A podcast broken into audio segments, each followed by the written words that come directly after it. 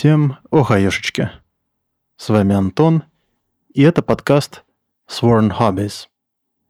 Не так давно выпустил выпуск с Иваном Сухенко. Очень рекомендую к прослушиванию.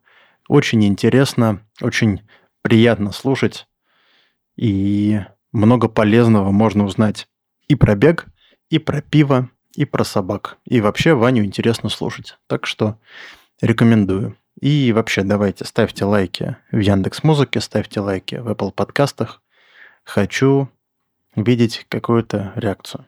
Желательно, конечно, положительную, но если не нравится, то тогда ничего не ставьте. Тогда я прошу прощения, что готовлю для вас плохой материал. Пока готовится следующий выпуск, который выйдет, видимо, в двух частях, потому что он большой, э, долгий, очень интересный, я решил, что мне хочется вернуться и поговорить с вами о каких-то хобби или интересных вещах в мире, как мы это делали в начале выпусков, когда я не интервьюировал других людей, а рассказывал сам. Сегодня мне хочется рассказать вам немножко про историю компании Lego. Наверняка про Lego все слышали, и значительная часть из вас наверняка с ним так или иначе соприкасалась. Либо вы играли или играете до сих пор, собираете наборы. Либо если у вас есть дети или младшие сестры, братья, более дальние родственники, наверняка у них такие наборы вы видели. Ну, в крайнем случае, возможно, вы видели Лего-фильм или Лего Бэтмен. Вполне себе неплохая комедия получилась, в том числе и для взрослых поскольку эти наборы являются хобби для огромного количества людей, мне кажется, не безинтересно будет послушать про историю компании. Итак, давайте начнем. Началось, по сути, все 7 апреля 1891 года в селе неподалеку от городка Билунд – даже сегодня этот город населяет порядка 6-8 тысяч человек. Тогда это, по сути, был просто большой хутор, состоящий из нескольких э, домовладений, э, молочного завода небольшого, ну и сопутствующих производств.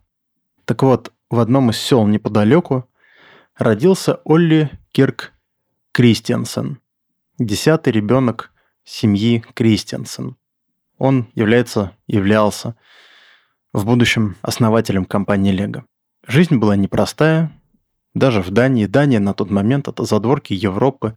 Совершенно небогатая страна. Поэтому уже в 7 лет он учился у своего отца работать на ферме.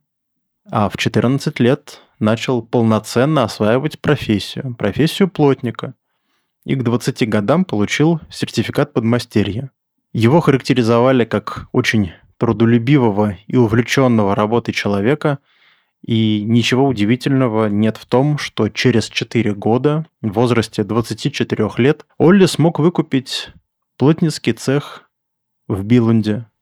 Там же он и поселился. К этому времени он еще и жениться успел. В десятых годах 20 века, примерно 1916-1917 год, Биланд, как я уже сказал, это совсем небольшой город, молокозавод, столярная фабрика. А в попытке максимально разнообразить свое производство и, соответственно, а, максимизировать свою прибыль, цех под руководством Олли производил все возможные предметы, которые можно было на тот момент производить из дерева. Это кухонные гарнитуры, шкафы, комоды, сундуки, двери, оконные рамы, и даже гробы. Да, они производили гробы, потому что это была серьезная статья дохода. Он зарекомендовал себя очень надежным и уважаемым членом общины. В какой-то момент его компания выиграла тендер на постройку местной церкви, а сам Олли Кристиансен активно участвовал в жизни э, общины, в том числе преподавал плотницкое мастерство в местной школе. К сожалению, как это чаще всего и бывает, идиллия не продлилась долго. 27 апреля 1924 года дети Олли и Кристен играли в мастерской отца, когда родители уже пошли спать. К сожалению, дети нечаянно подпалили отходы производства деревянную стружку. И огонь очень быстро охватил сначала цех, а потом и дом, поскольку они прилегали друг к другу. К счастью, никто из семьи не погиб, но семья в одночасье за одну ночь лишилась и дома, и бизнеса. Но Олли не сдался, и он отстроил заново и цех, и дом. Но когда начало казаться, что все возвращается на круги своя, грянул экономический кризис, который сильно, очень сильно ударил по бизнесу семьи.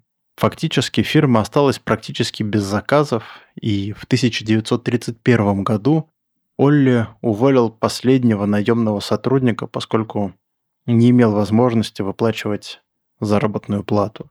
В 1932 году его постиг еще более страшный удар. Скончалась его супруга, Кристен.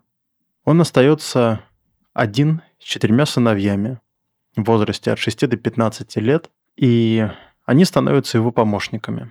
Они начинают работать вместе с отцом, активно помогают ему в работе его мастерской. Но в связи с кризисом Олли параллельно с основной работой столярной мастерской начинает в свободное время производить простые деревянные игрушки. Статуэтки лошадок, машинок, самолетов и чего-то подобного – спрос на игрушки даже в бедные годы был достаточно стабилен, поскольку люди, по сути, всегда покупают детям игрушки.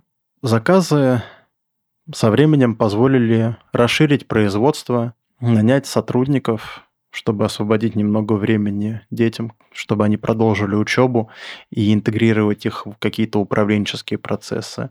И в 1934 Олли приобретает фрезерный станок, за огромные деньги. 3000 датских крон по сегодняшним временам это почти 9000 долларов, и на тот момент это была практически треть годового дохода фабрики.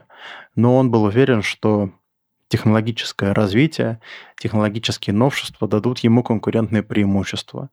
И действительно, фрезерный станок позволил ему делать игрушки более закругленной, более безопасной формы и, соответственно, делать их более аккуратными и приятными на вид и на ощупь. Примерно в то же время он понимает, что игрушки с названием «Древообрабатывающая фабрика Билунда» вряд ли будут сильно привлекательными. И объявляет конкурс среди своих сотрудников на новое название для фирмы. В качестве приза было хорошее вино из его личной коллекции. В итоге вино осталось в семье. Он придумал название сам. Он взял слова «леггот», которые в переводе с датского означают «играть хорошо». Соединенные слова образовали название «лего», которое мы знаем и сегодня. И по сегодняшний день в музее Лего в Билунде сохраняются а, в качестве части музейной экспозиции вот эти первые деревянные игрушки с названием Лего. Есть картинки в интернете, на них очень интересно посмотреть, и по ним никогда нельзя было бы сказать, что эта компания будет заниматься совершенно-совершенно другими вещами.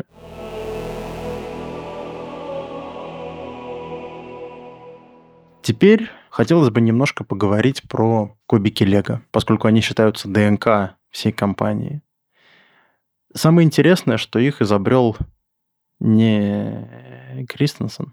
В 1940 году британский изобретатель, производитель игрушек и исследователь Хиллари Фишер Пейдж получил патент в Великобритании на соединяющиеся между собой кубики. Визуально они несколько меньше привычных нам кубиков Лего.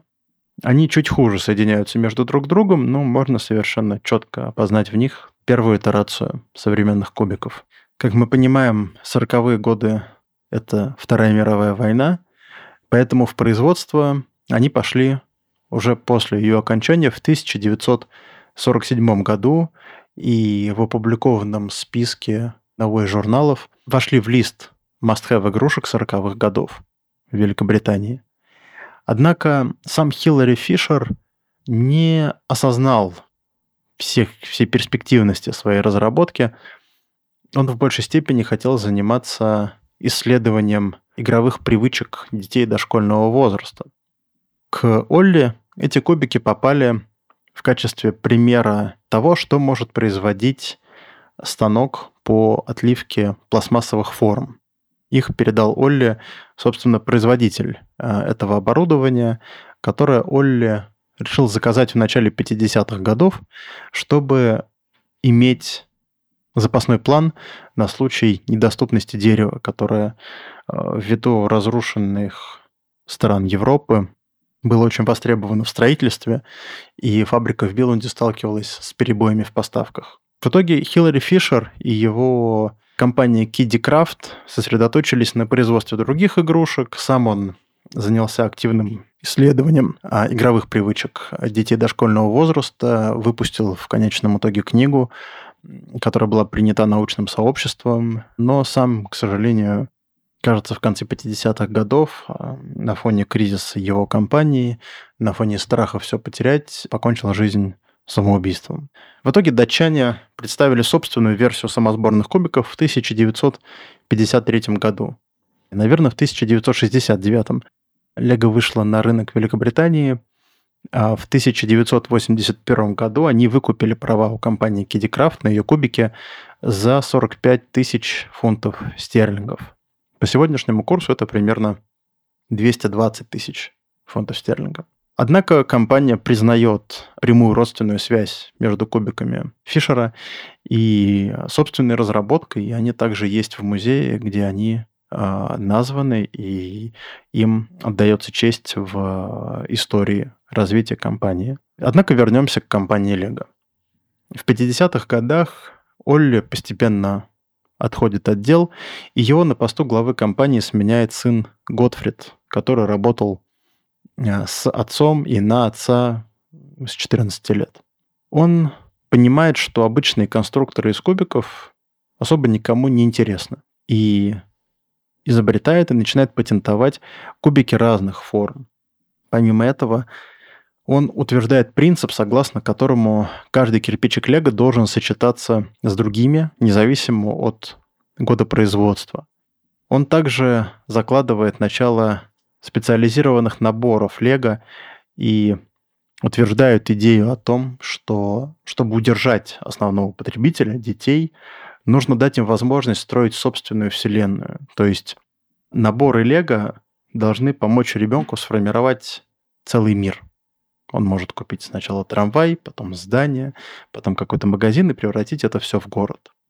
Помимо этого, Готфрид утверждает базовые принципы производимых игрушек. Это разумная цена, компактность, долговечность, а также они должны быть привлекательны как для мальчиков, так и для девочек. И желательно иметь наборы всех, для всех возрастов. С 1956 года Лего осторожно пробует выходить на рынки других стран.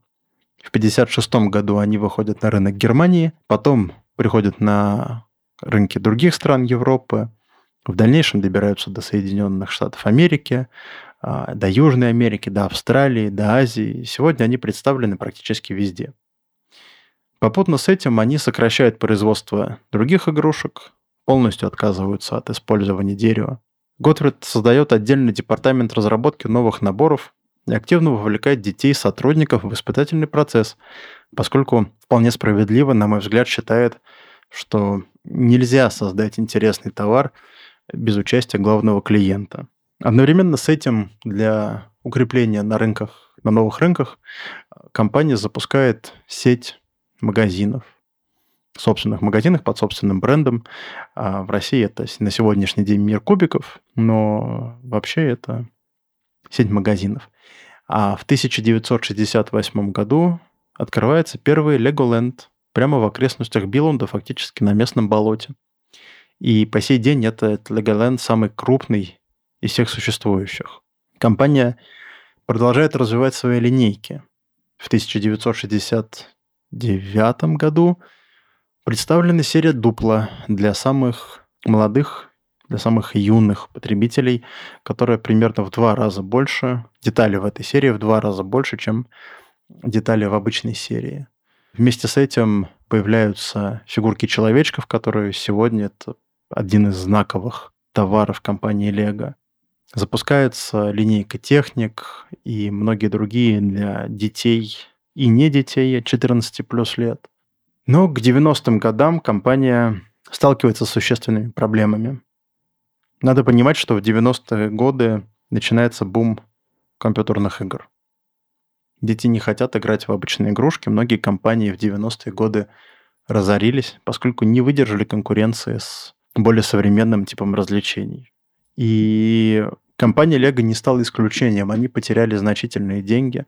В конце 90-х они за 2 или 3 года потеряли порядка 500 или 600 миллионов долларов. Их продажи сильно просели, их новые наборы не вызывали никаких интересов, плюс они а, занялись лицензированием своей продукции, начали выпускать наборы по разным франшизам, и не все из них находили своего потребителя, они пытались создавать собственную интеллектуальную собственность, что-то типа Химена и Экшенмена американского, но опять-таки, несмотря на многочисленные фокус-группы, их товары не стали успешными.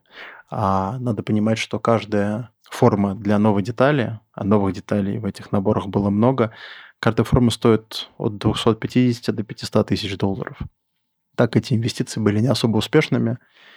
И во многом считается, что спасло компанию направление роботик. Оно было запущено в 1999 году после сотрудничества, если я не ошибаюсь, с Массачусетским технологическим институтом и позволяло создавать базовых роботов и кастомизировать их через программирование на персональном компьютере. И Lego столкнулась с проблемой взлома большого количества этих наборов, поскольку энтузиасты, а, которые эти наборы покупали, оказались, многие из них оказались технически подкованы, взламывали наборы, чтобы добавить новые функции, а, расширить какой-то юзабилити этих наборов, что ли.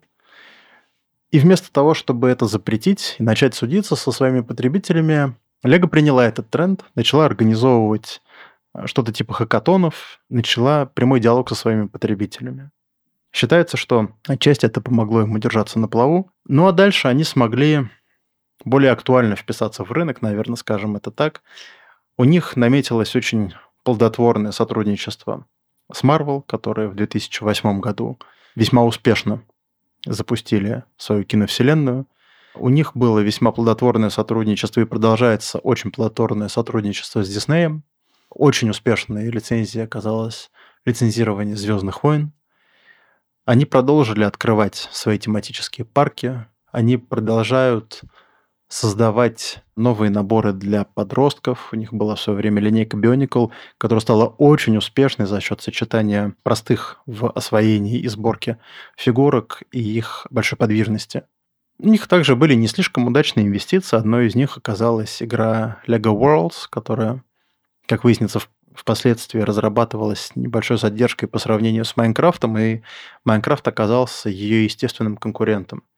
Обе игры посвящены созданию собственных миров, но если Minecraft создавал энтузиаст и дал огромную свободу действий, то Лего, преследуя идею сохранения бренда и имиджа компании, нацеленной на детей, ввела большое количество ограничений. Это была определенная цензура, то есть невозможно было ничего запустить в интернет без прохождения модерирования. Было ограничение на добавление друзей. Это была, по сути, детская игра. А надо понимать, что в интернете играют все-таки не совсем дети, а подростки. И чем больше вы им запрещаете, тем больше они будут либо пытаться с этим бороться, либо просто не будут этим пользоваться. Поэтому да, Lego World, она потерпела несколько итераций. Lego World, насколько я понимаю, вторая более успешная попытка создать игру. Она существует, насколько я знаю, существует до сих пор, хотя, конечно, космической популярностью не обладает, особенно на фоне того же Майнкрафта. А, но, тем не менее, это тоже можно считать вполне успешной попыткой перенести пользовательский опыт в компьютерную среду. Первая попытка провалилась полностью. Ее закрыли, и компания потеряла на этом значительные деньги. А помимо этого, у компании сложился довольно интересный опыт с а, киноиндустрией. Они выпустили Лего-фильм, они выпустили Лего-фильм 2, они выпустили Лего Бэтмен.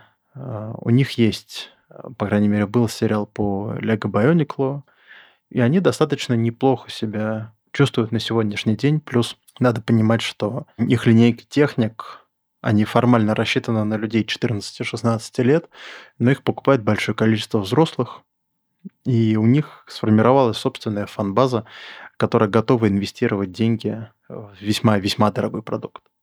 Это надо понимать. Даже 2020 год, э, пандемийный год, оказался для них весьма успешным, пока остальные бизнесы в большинстве своем, по крайней мере, те, кто связан с материальным миром, терпели значительные убытки, Лего нарастила как продажи практически на 20%, так и открыла но большое количество магазинов. Я где-то встретил цифры, что порядка 140 новых магазинов было открыто, и порядка 90 из них это, они, это приходится на Китай. Это огромный бизнес сегодня, весьма успешный, и даже в России они до последнего держались э, за наш рынок, и продолжают держаться. Остались магазины э, в виде мира кубиков.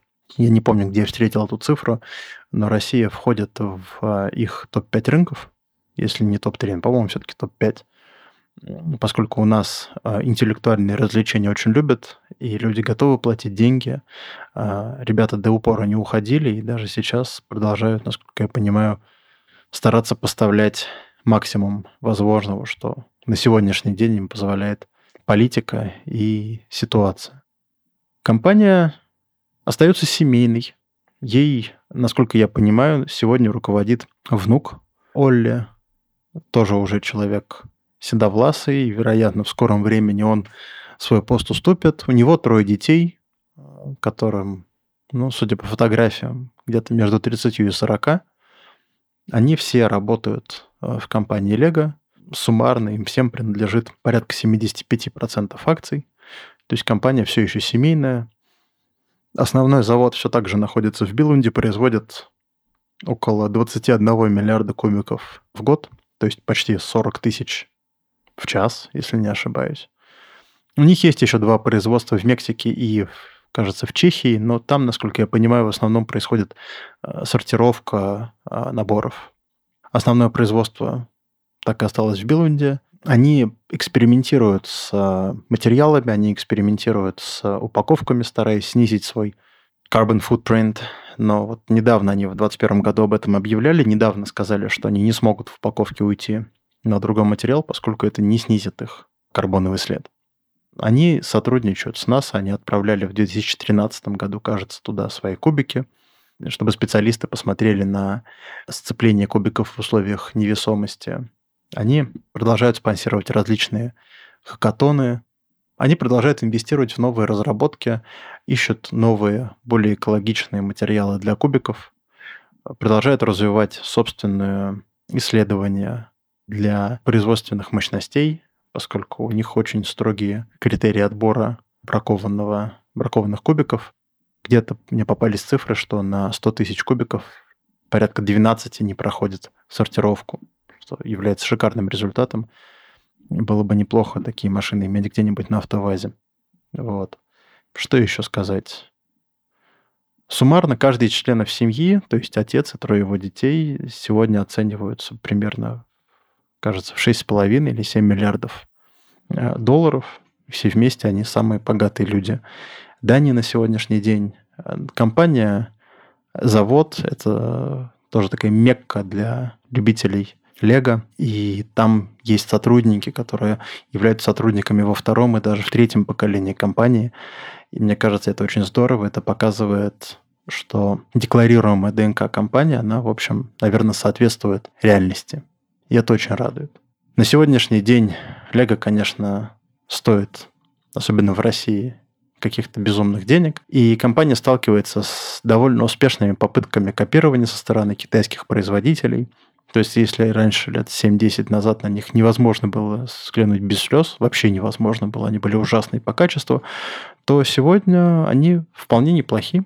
Да, это не Лего, но их качество значительно улучшилось, стоят они значительно меньше, и в качестве развлечения для ребенка, мне кажется, замечательно подходит. Вот такая у нас сегодня оказалась история про то, что не являлось хобби, но стало выходом и превратилось в хобби огромного количества людей. По всему миру устраиваются ярмарки, встречи, есть фан-клуб Лего, огромное количество людей создают новые инструкции для сборки. Вот есть один из российских представителей, я, к сожалению, не помню сейчас его никнейм, но кажется, в прошлом или позапрошлом году на ежегодном конкурсе Лего по запуску новых продуктов он предлагал инструкцию по созданию избушки на э, куриных ножках. Можете поискать, наверняка в интернете найдете картинки. Мне кажется, если однажды такое сложится, это будет очень здорово. Вот как-то так. Мы ждем новое интервью ну, я точно жду, когда я его смогу опубликовать. Надеюсь, что вы тоже ждете. Надеюсь, что вам понравится. Спойлер, это будет первое интервью, которое я брал в онлайне. Поэтому, возможно, некоторые проблемы с качеством записи, но я надеюсь, что все сложится хорошо. У нас получится замечательный выпуск из двух частей. Человеку будет очень интересно послушать. А с вами был Антон, подкаст Sworn Hobbies. Подписывайтесь и лайкайте, пожалуйста, в Apple Music, Google Podcasts, э, Яндекс Музыка. Было бы очень здорово. Пока.